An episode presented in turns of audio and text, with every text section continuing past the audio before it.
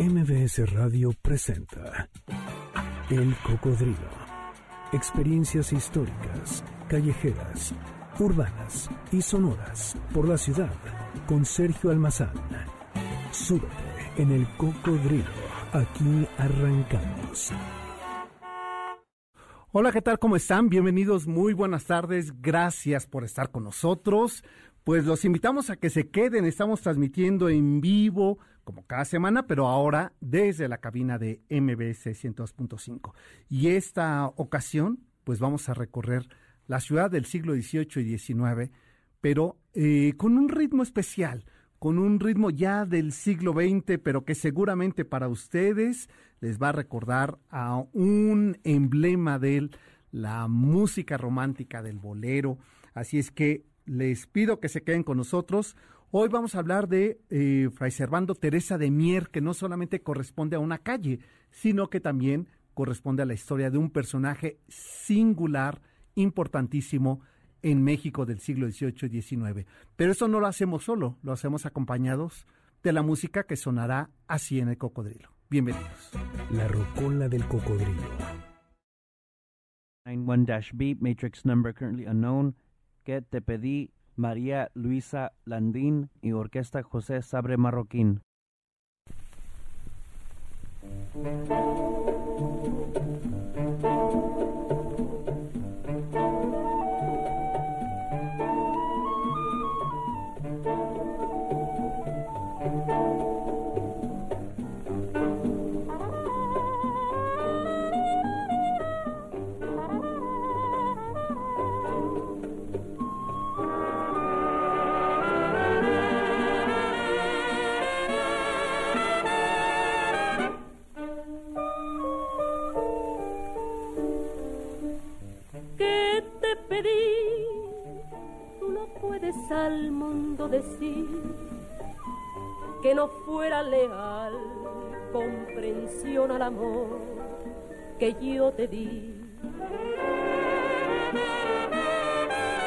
Y efectivamente es la reina del bolero, María Luisa Landín, esta noche suena aquí en el cocodrilo. La luz, para ti no pudo ser. Hoy me pides tú las estrellas. Eran los años yo 30 del México nocturno del bolero y la música tropical, donde las hermanas Landín irrumpieron desde el barrio de Peralvillo a las estaciones radiofónicas con su singular sentimiento, evocando las pasiones y las emociones nocturnales, el destino amoroso al que supieron evocar conjuros de fuerza y eco entre su público que pronto las hizo suyas.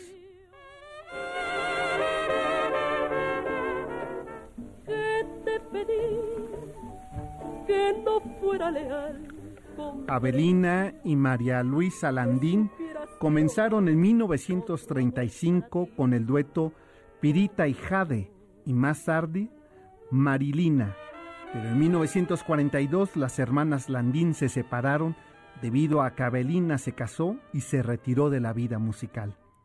Ese mismo año de 1942, María Luisa Landín probó suerte como solista con el tema Hay que saber perder del chapaneco Abel Domínguez. Con ese tema logró una aceptación singular entre el público que la comenzó a ubicar como la bolerista sentimental del México de los años 40. Yo te ofrezco mi amor, no tengo más. Ya como solista, María Luisa Landín se hizo de un hombre, de un lugar, de una presencia en el propio escenario musical de esos años 40. María Luisa Landín había nacido en el barrio de Peralvillo, en el centro de la Ciudad de México, el 9 de abril, el 9 de octubre de 1921, y creció escuchando a Agustín Lara, a Elvira Ríos y a Rebeca, por lo que su incursión al mundo musical fue inspirado en esas mujeres de profundidades sentimentales que los compositores de la época encontraron en su voz reflejo de la vida nocturna de la urbe mustia y apasionada. María Luisa Landín supo cantarle a los deseos, al despecho, al dolor y las pasiones con el justo sentimiento que reclama el reclamo. Temas como Aunque tengas razón, Canción del alma, Será por eso, Miseria, Somos diferentes, son la antesala de un ícono inmortal tema, Amor perdido, del puertorriqueño Pedro Flores, que la hizo inmortal y que le dio oportunidad para que el propio Carlos Monsiváis le dedicara un libro completo, no de su vida, sino de los amores perdidos de esta urbe.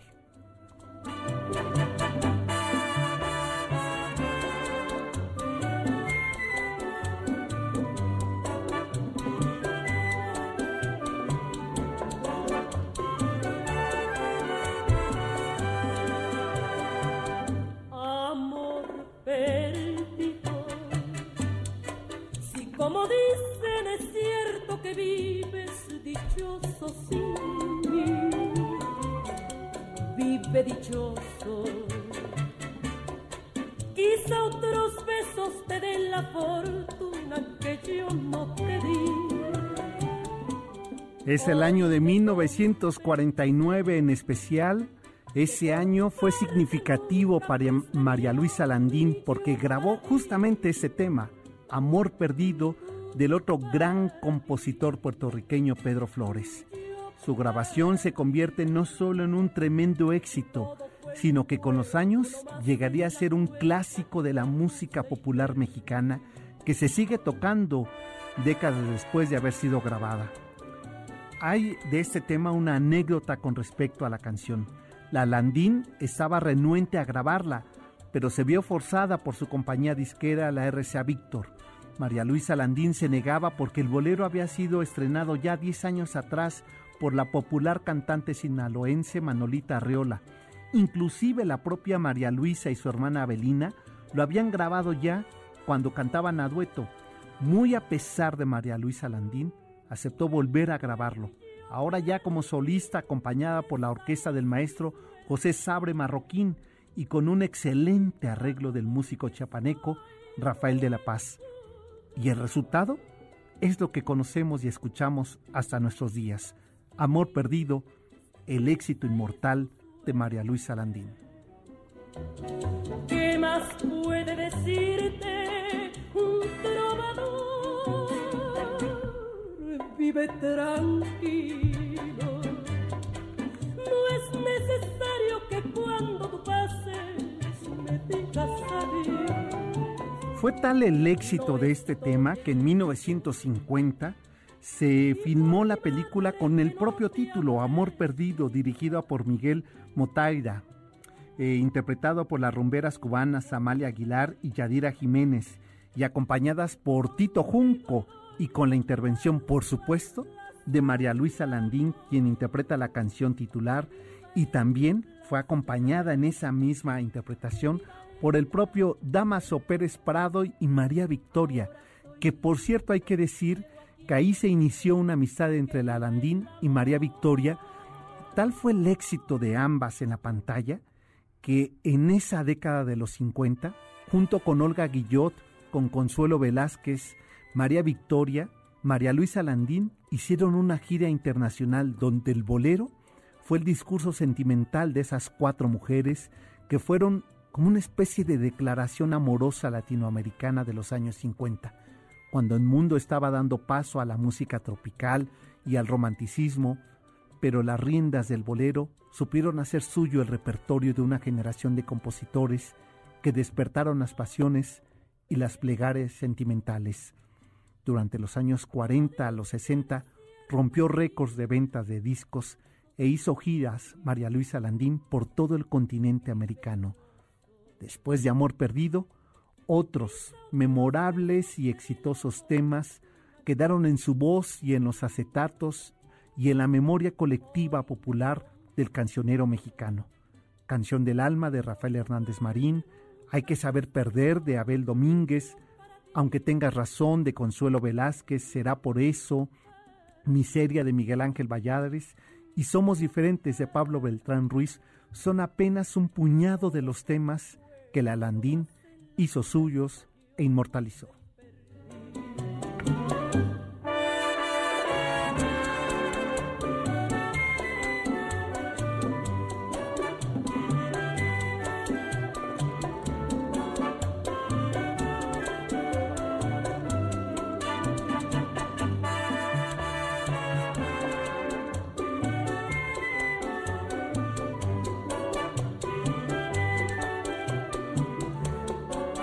María Luisa Landín mantuvo una relación profesional muy cercana con dos talentosos compositores y músicos originarios de Puerto Rico. Uno de ellos, por supuesto, Rafael Hernández, el jibarito, y el otro, pues su gran, gran compositor que le dio éxitos como este que estamos escuchando, Pedro Flores. Ambos trabajaron muchos años en México y se convirtieron en personajes musicalmente importantes para María Luisa Landín. Trabajó muy de cerca con ellos, la acompañaban con sus orquestas, ella grababa sus composiciones y actuaban juntos en la radio. En los años 80 se retiró de la vida pública. María Luisa Landín murió en la Ciudad de México el 20 de junio del 2014. Pero hoy en esta noche en el Cocodrilo la celebramos, celebramos su cumpleaños que se conmemoró el pasado 9 de octubre.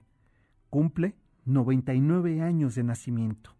Hoy la recordamos con sus interpretaciones a esta reina del bolero, María Luisa Landín, en El Cocodrilo.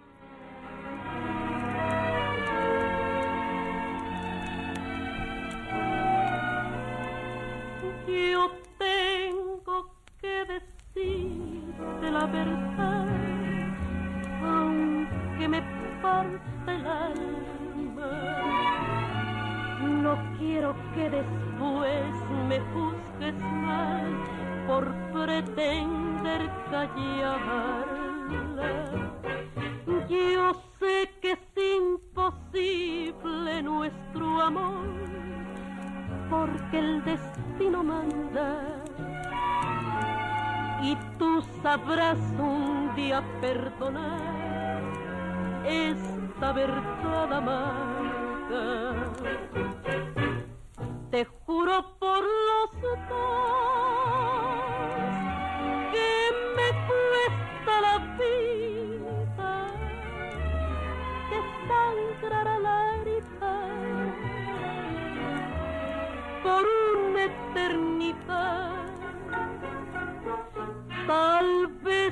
Mañana sepas comprender que siempre fui sincero. Tal por alguien llegues a saber que todavía te quiero.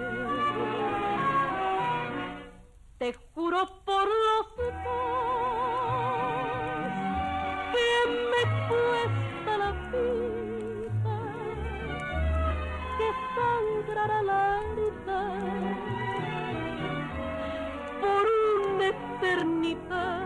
Con uno de mis temas favoritos, ¿verdad, Amarga? Que, a ver, Janine, a ver si de veras eres tan, tan ducha. Dime quién es, la, fíjate, te voy a decir el género, la autora de este tema, eh, que bueno, tiene no sé cuántas versiones el tema Verdad Amarga. Pues la compositora, porque ya te estoy viendo cara de apuro, pues es Consuelito Velázquez, es la gran compositora de Verdad Amarga. Pues con este tema les damos nuevamente la bienvenida y los invitamos a que se queden con nosotros, a que esta noche pidan sus temas de María Luisa Landín eh, y que, bueno, se convierte en la gran reina del bolero en esos años 40 a los 80 aproximadamente. Y ya es momento de la pausa, ¿verdad? ¿Cómo le dimos su buen espacio a mi querida María Luisa Landín de el barrio de donde yo soy? Por eso es que le he dado mayor tiempo de Peralvillo, somos ambos, ella sí con más talento. Pues nos vamos a esta pausa y regresamos entonces sí para recorrer la ciudad de Fray Servando Teresa de Mier en el siglo XVIII. Esto es El Cocodrilo, mi nombre es Sergio Almazán y volvemos después de esta pausa. de mi amor, pero tuve ganas de verte muy cerca y te vine a buscar. Que vuelvas, que vuelvas tan solo una vez, pero que vuelvas. El cocodrilo regresa después de esta pausa. No te despegues.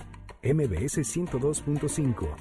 Ya estamos de regreso. Sigamos recorriendo la ciudad en el cocodrilo con Sergio Almazán, aquí en MBS 102.5.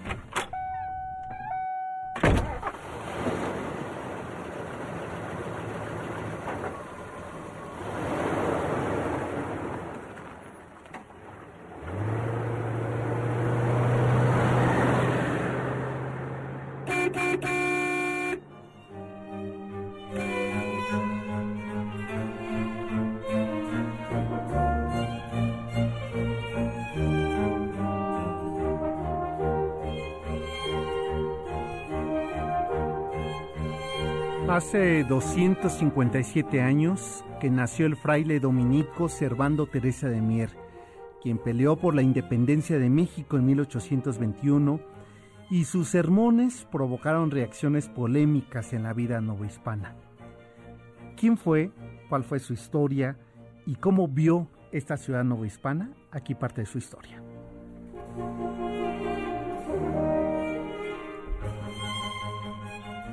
En el México del siglo XVIII, la ciencia teológica novohispana era materia de estudio entre religiosos, sabios, criollos y virreyes. Con ese espíritu científico, José Servando Teresa de Mier y Noriega Guerra se involucró a los estudios de la fe y la filosofía. Desde temprana edad, en su natal Nuevo León, como buen hijo de españoles, el criollo José pronto fue traído a la Ciudad de México para que continuara su formación eclesiástica y científica moral en la Universidad de México. En su pasado familiar estaba la herencia española y la aristocracia religiosa y virreinal.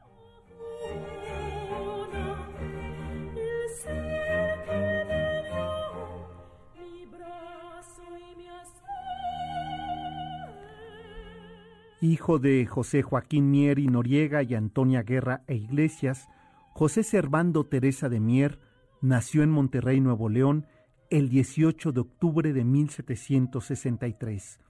Su padre fue regidor y alcalde ordinario e incluso por algún tiempo gobernador interino de la provincia del Nuevo Reino de León. Integrante de la alta burguesía fronteriza, se sabe poco de su infancia, pero a sus 16 años abandonó Monterrey para ingresar en la Orden del Santo Domingo. Desde ahí, Teresa de Mier y Noriega Guerra estudió filosofía y teología en el Colegio de Portacueli, ordenándose sacerdote.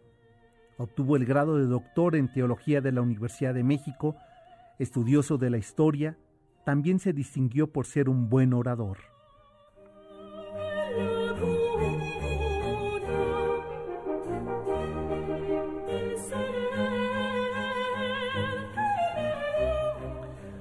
Debido a su gran reputación como predicador, Fray Servando Teresa de Mier en 1794 fue comisionado para pronunciar el sermón anual del 12 de diciembre en el Tepeyac, en honor de la aparición de Nuestra Señora de Guadalupe. Lo curioso fue que en aquel sermón expuso que Santo Tomás ya había estado en estas tierras evangelizando antes de la llegada de los españoles. También Fray Servando Teresa de Mier afirmó que la imagen guadalupana se había plasmado en la capa de Santo Tomás y no en la tilma de Juan Diego, y que los indios ya cristianizados habían adorado la imagen de la Virgen durante 1750 años en el Tepeyac, donde el apóstol había construido su iglesia.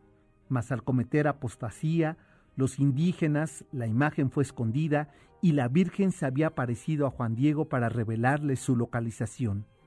Entonces, la imagen estaba estampada en una tela del siglo I y no en la tilma de Juan Diego. Además, llegó a afirmar Teresa de Mier que Santo Tomás era Quetzalcoatl y que los indios conocían los dogmas fundamentales del cristianismo antes de que llegaran los españoles.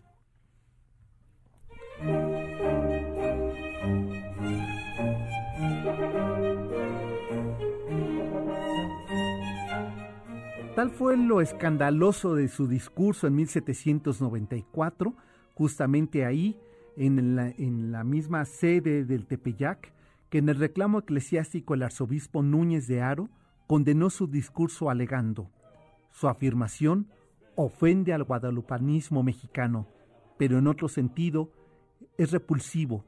Ya no solo compartía con Bartolomé de las Casas, con Sigüenza, Boturini o Clavijero, a quien no conocía, esa visión universal del mundo precolomindo, sino que, eludiendo simbólicamente los signos virreinales, transfería desde el púlpito la legitimidad cristiana a la cultura tolteca, vinculado a ambas con la figura central de la identidad religiosa mexicana, la Virgen de Guadalupe. Nada era más atroz que la época, el relato, el discurso y las ocurrencias de esa imaginería que calificó Núñez de Aro como improbable, imprecisa, e ignorante.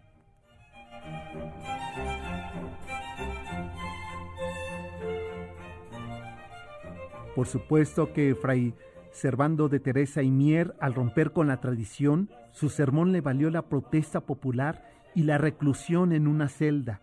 Una comisión que examinó sus documentos determinó que ha engañado al pueblo con falsos documentos y ficciones, y que su sermón era un tejido de sueños y delirios absurdos.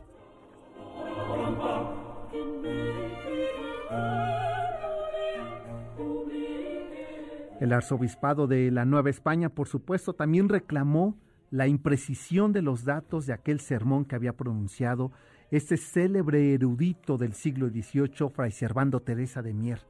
Tras ello, el arzobispo Núñez de Aro sentenció a Mier a 10 años de exilio y confinamiento en el, en el convento dominico de Caldas en las colinas de Santander en España, pese a que se había retractado. Además, fue condenado a perpetua inhabilidad para la cátedra, para el púlpito y el confesionario, así como a la pérdida del título de doctor. De esa manera, Fray Servando Teresa de Mier salió del país en 1795, pero regresó 21 años más tarde.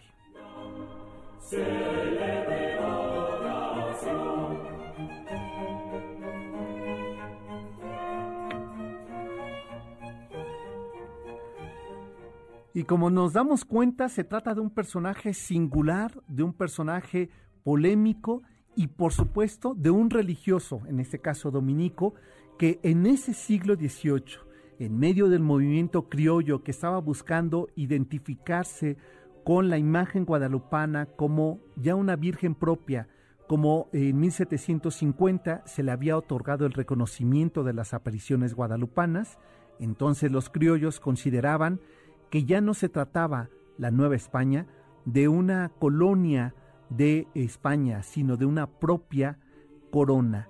De ahí que el sermón de Teresa y Mier ocasionó tantos problemas para la, eh, el mundo criollo de la Nueva España, pero a su vez sembraba ahí una duda y una discusión que más tarde se llevaría a cabo con personajes como Alzate y que sería razón suficiente para que Agustín de Iturbide y más tarde Vicente Guerrero reconocieran como parte de la realidad aquel discurso y aquel sermón pronunciado mucho tiempo atrás por Fray Servando Teresa de Mier.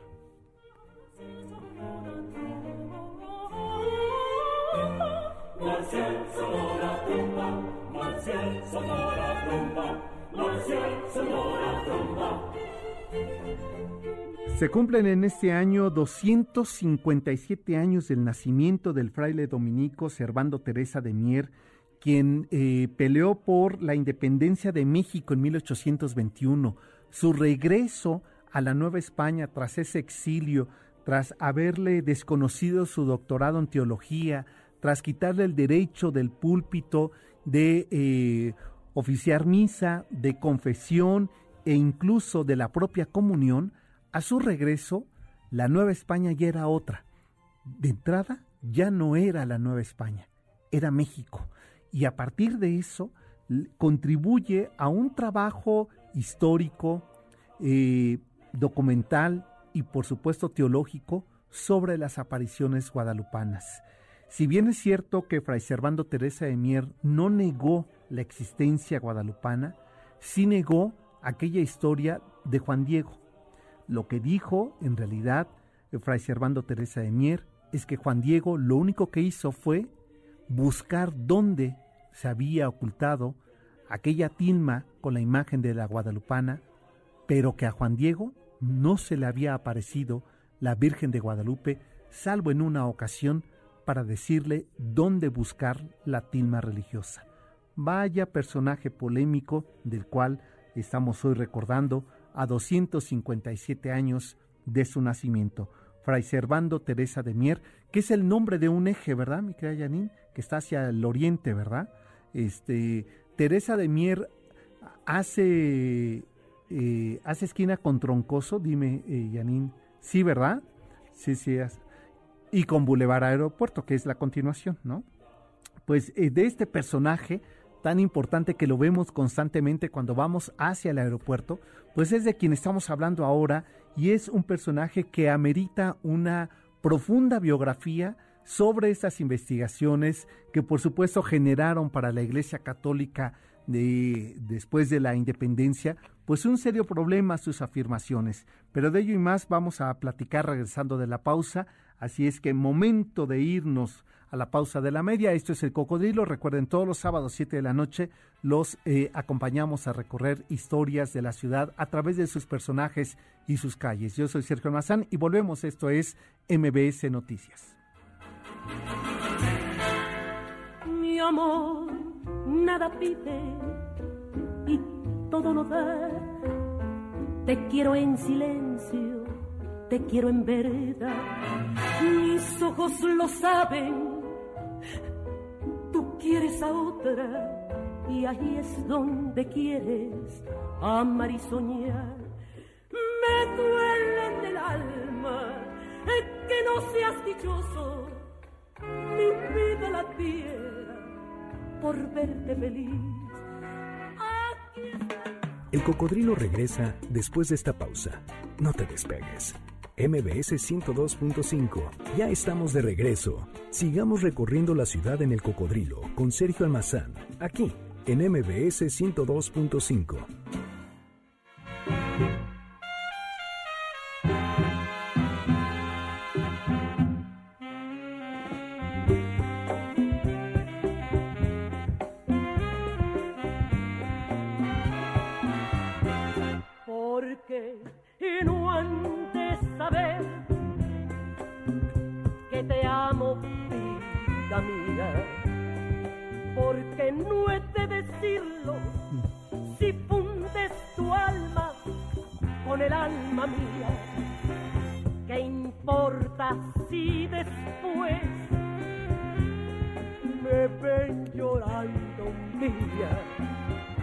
escuchando y recordando y celebrando el cumpleaños 99 de María Luisa Landín, eh, oriunda de Peralvillo.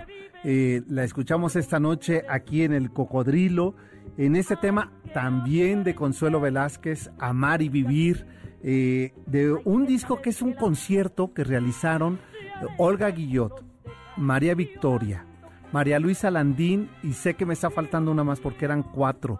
Este, y Toña la Negra, claro, ahí está. Imagínense nada más, de, dice Janine, imagínate qué conciertos eso. Pues ya que estamos hablando de conciertos, mi querida Janine, a ver si por allí me sueltas uno de los temas de una banda. Yo recuerdo hace como 20 años, eh, haberlos visto en, eh, en, el recién estrenado, imagínense ustedes, Teatro Metropolitan, a esta banda chilena que eh, los había escuchado y como que ahí me, digamos que me gustaba. Después de ese concierto, fue una de mis bandas favoritas.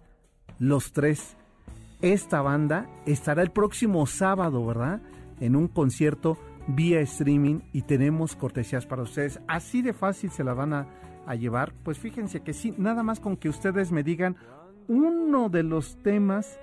Es más, cómo se llama este tema que estamos escuchando, de los tres, y tienen uno de sus accesos que pueden invitar a sus cuates eh, ahí eh, desde su casa, ¿no? A su familia, pueden eh, estar muy a gusto. 8.30 de la noche para la Ciudad de México, el próximo sábado 24 de octubre.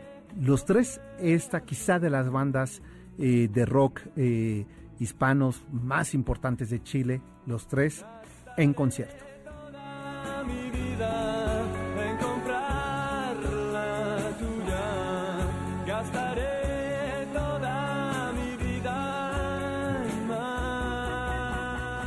Miren, el tema lo eligió Janine por alguna razón.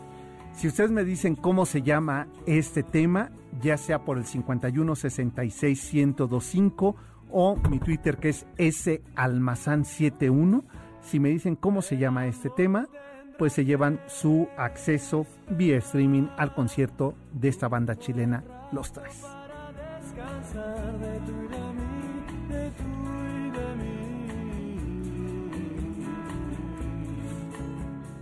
¿Te parece, Millanín, que les demos oportunidad que nos llamen? Y mientras nos vamos con nuestra cápsula de 1520 en esta revisión que estamos haciendo de hace 500 años, la resistencia del imperio mexica a esta eh, conquista inminente de los españoles.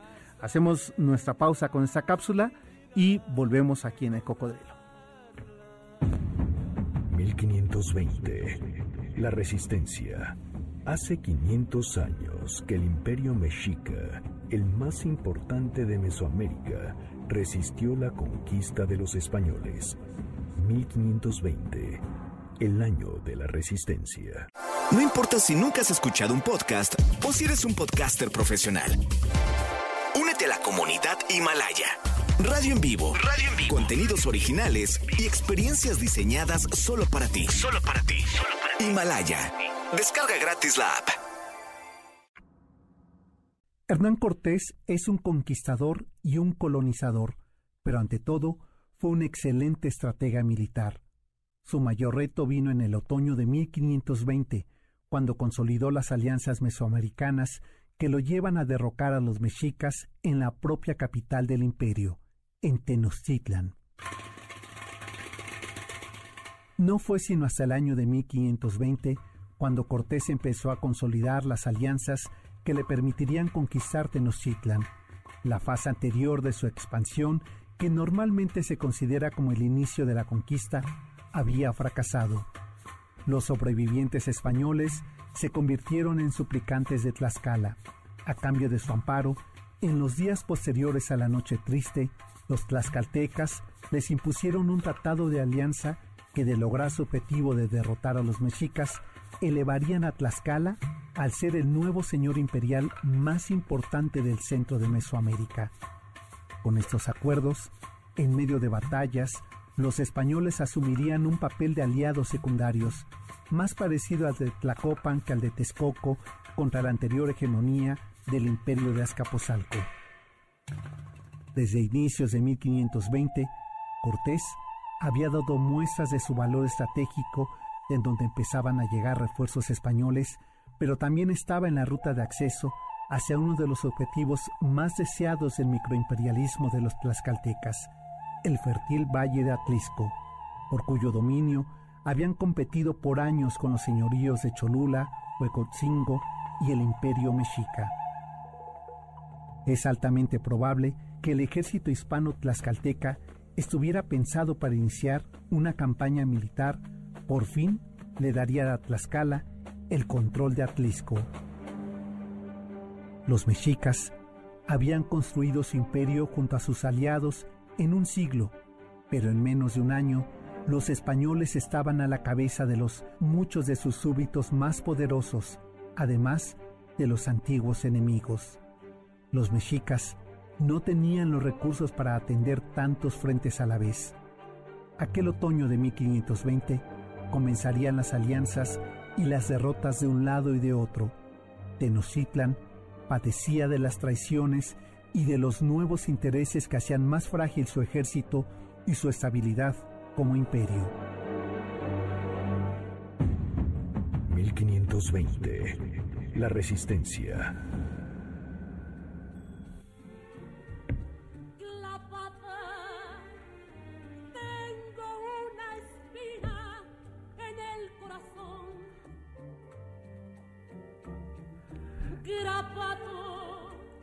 Seguimos aquí en vivo, eh, gracias a la gente que nos está siguiendo a través de Facebook Live.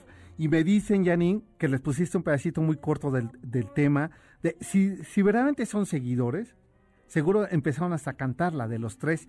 Así es que nos vamos a ir a la pausa nada más porque somos muy barcos. Por aquí Javier Álvarez ya nos dijo el título del tema para que se lleven sus accesos a este eh, concierto vía streaming de la banda chilena Los Tres. Así es que eh, aquí nos vamos con este tema que, eh, que nos digan el nombre nada más, cómo se llama este tema de los tres y ganan sus accesos. Eh, volvemos después de esta pausa, ¿verdad, mi querida Janine? Esto es el cocodrilo.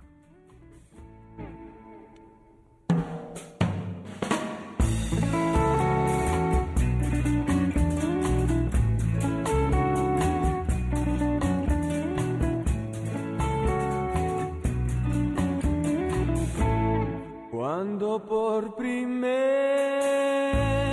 vez te vi, supe que el cielo era para ti, para mí y para ti, para mí. Nunca más. El cocodrilo regresa después de esta pausa. No te despegues. MBS 102.5. Sigamos recorriendo la ciudad en el cocodrilo con Sergio Almazán, aquí en MBS 102.5.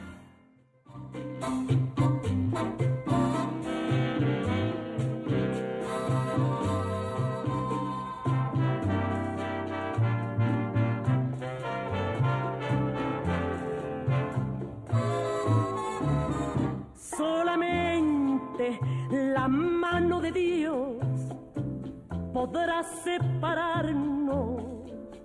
Nuestro amor es más grande que todas las cosas del mundo. Es la voz de María Luisa Landina, ese tema, La mano de Dios. eh, hoy que estamos recordando y celebrando el cumpleaños 99 de María Luisa Landín. Por acá, eh, déjenme enviar saludos a Jorge Martínez, quien ya nos dijo cómo se llama el tema de eh, que estábamos eh, pidiendo de esta banda chilena Los Tres. Álvaro López, saludos, eh, como siempre, gracias por acompañarnos a mi querida Soledad Córdoba. También saludos, saludos para ti, Raquel. qué gusto saludarte. Rosa Pérez, Rosy Pérez nos manda saludos, pero además Rosy nos decía que ella está en Las Vegas y también desde allá, desde Las Vegas, nos está escuchando su amiga Mariana, a quien le damos la bienvenida a que se suba eh, y, y se sume a esta enorme banda que eh, somos viajeros en nuestro taxi imaginario de El Cocodrilo. Sábado a sábado saben que tenemos una cita a las 7 de la noche por las frecuencias de MBS 102.5. Pues eh, ya están, eh, yo no sé, allá en el teléfono 51 66 1025, ya, ¿verdad? Ya llamaron para decir cómo se llamaba ese. A ver, otro pedacito nada más, de queda Janine, para que los que. Tenemos siete y ya por ahí yo creo que ya van unos cinco, ¿eh? Yo aquí tengo tres, no sé cómo vas tú allá, mi querida Janine, pero ahí van. Díganme cómo se llama el título de este tema de la banda Los Tres de los Chilenos y ustedes se llevan su acceso para este concierto del próximo sábado 24 de octubre a las eh, 20-30 horas tiempo de México.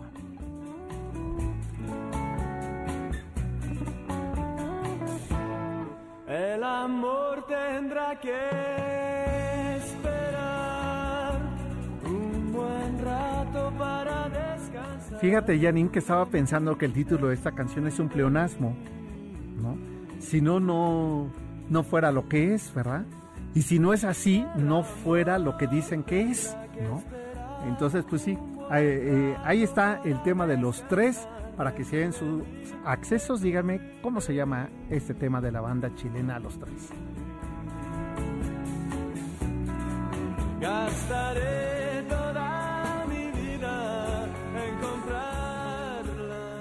Pues seguimos recorriendo la ciudad de Fray Servando Teresa de Mier, este personaje entre el siglo XVIII y siglo XIX, personaje polémico, como eran varios de los teólogos, lo que es sorprendente porque regularmente los teólogos de, eh, de la época novohispana, que eran críticos, que eran reflexivos, que eh, incomodaban a la sociedad eh, virreinal de esa época, pues eran regularmente eran eh, jesuitas. El caso de Fray Servando Teresa de Mier es un caso singular porque era un dominico. Aquí parte de su historia de exilio cuando eh, es eh, enviado a España después de su sermón. eh, ¿Qué es lo que ocurre y qué es lo que hace estando en el exilio? Aquí parte de esa historia.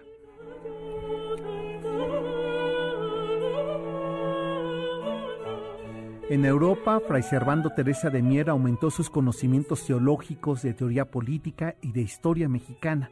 Allá entró en contacto con hombres como José Blanco White, con Simón Rodríguez y el obispo francés Henry Grigore.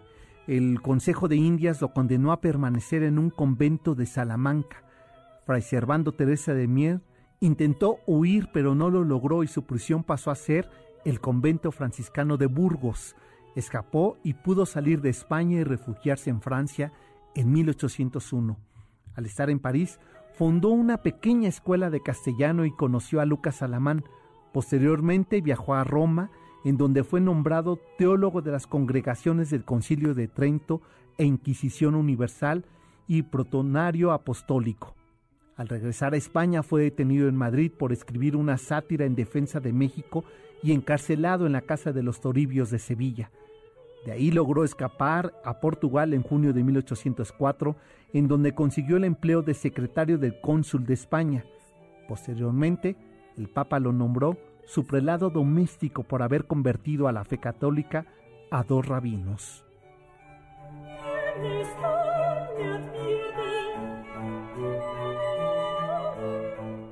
Después de se trasladó a Londres en donde colaboró en El Español, una publicación a la que se defendía la independencia de Hispanoamérica, y en el Semanario Patriótico Americano, donde dio a conocer un texto que se volvió famoso entre los insurgentes, la Carta de un Americano.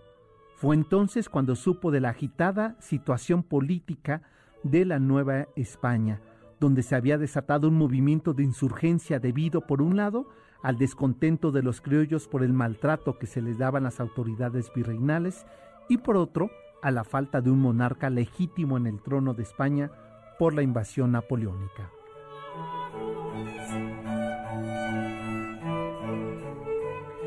Pues esta situación lo estimuló a escribir y publicar entre los años de 1811 y 1813 a Fray Servando Teresa de Mier bajo el seudónimo de eh, de una nueva historia, la historia de la revolución de la Nueva España, para desmentir las versiones distorsionadas con las que se desprestigiaban los insurgentes y dar a conocer las razones de su lucha.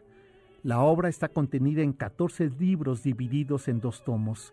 Los primeros siete describen la situación política de España, derivada de la invasión napoleónica y en consecuencia de la Nueva España. A partir del libro octavo, Fray Servando Teresa de Mierda cuenta de las campañas insurgentes y justifica con conceptos jurídicos y políticos el inicio del movimiento de independencia que tenía como resultado los abusos y crueldades de la conquista española sobre los indígenas.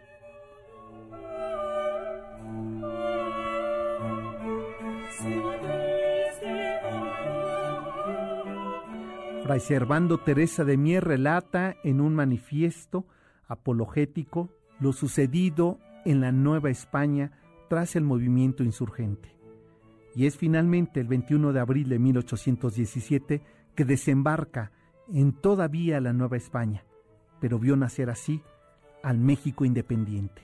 Ahí se sumó junto con Lucas Alamán a reconstruir la nación nueva, a ser por fin una nación independiente.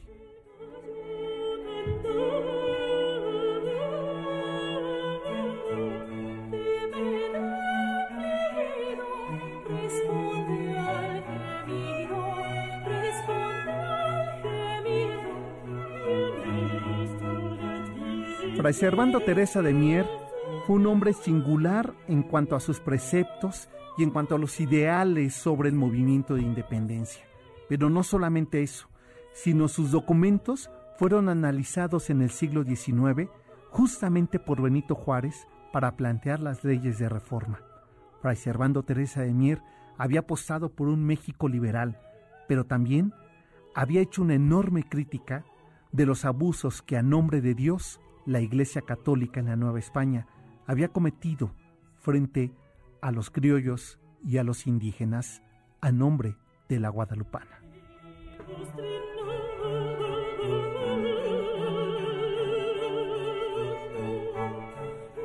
Esto le provocó que fuera encerrado primero en el castillo de San Carlos de Perote y después en los calabozos de la Inquisición hasta 1820. Por espacio de tres años estuvo ahí Fray Servando Teresa de Mier, donde escribió un soneto que sigue siendo el parteaguas del pensamiento crítico de la religión católica. Tuve indulto y capitulación en Soto, y mi equipaje me robaron, y por traerme con grillos me estropearon un brazo. De ahí fui a la Inquisición, sin otra causa que disposición del gobierno, tres años me encerraron y a esta cárcel por fin me trasladaron con la misma incomunicación. ¿Cesó la Inquisición? No. Cesó el local, varióse el nombre con, con el edificio, que hoy es Capitanía General, lo que antes se llamaba Santo Oficio. Con la Constitución todo es lo mismo. Mudóse el nombre, sigue el despotismo.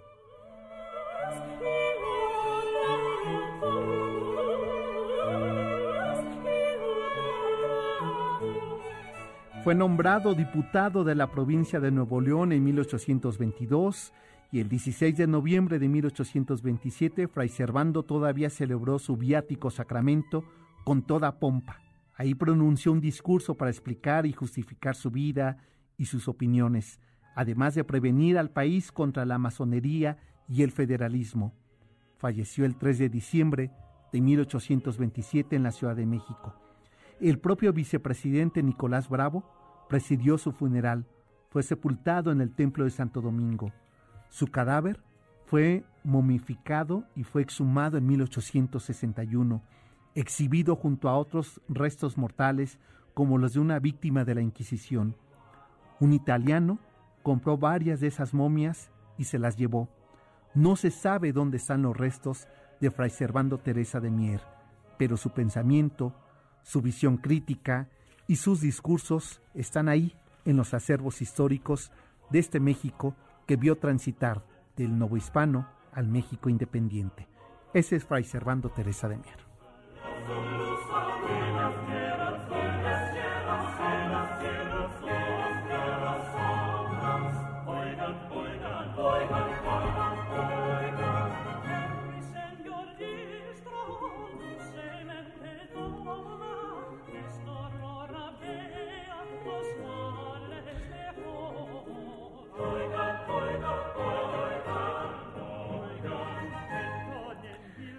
Francisco Javier Martínez Álvarez es ganador de, esta, eh, de este acceso para el concierto del eh, grupo chileno Los Tres, eh, Javier García también, a Felipe, ellos no les, como Elizabeth, no les, no los digo con su nombre completo porque no tengo todavía los datos, les pido que me manden, ya que fue en un mensaje directo por el Twitter, que me envíen sus datos completos junto con su correo para poderle hacer eh, llegar su acceso de este concierto.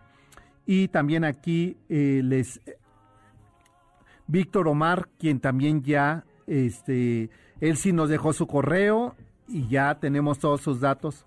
Y Eduardo Amezcua son ganadores de estas cortesías. Pues nosotros ya prácticamente nos vamos, ¿verdad, mi querida Janine? Ya es momento de despedirnos, que yo ya veo que ahí está Checo San con todo su equipo para eh, llevarles pues música, por supuesto, esas, esas rolas que ustedes han cantado, que aunque se sientan culpables las siguen cantando. Por lo pronto nosotros nos vamos, ¿es con dedicatoria, Janine? Pues puede ser, ¿verdad? No, ¿verdad? Ya, Ah, pues bueno, vámonos eh, con este tema, Amor Perdido, con este, eh, con estas mujeres que le dieron al bolero mexicano su lugar. Pásenla bien, buenas noches, nos encontramos el próximo sábado en punto de las 7, por supuesto aquí en MBS 102.5. Yo soy Sergio Mazán y tengan buena semana. la fortuna que yo no Hoy me convenzo que por tu parte nunca fuiste mío, ni yo para ti, ni tú para mí, ni yo para ti. Todo fue un juego nomás en la apuesta, yo puse y perdí.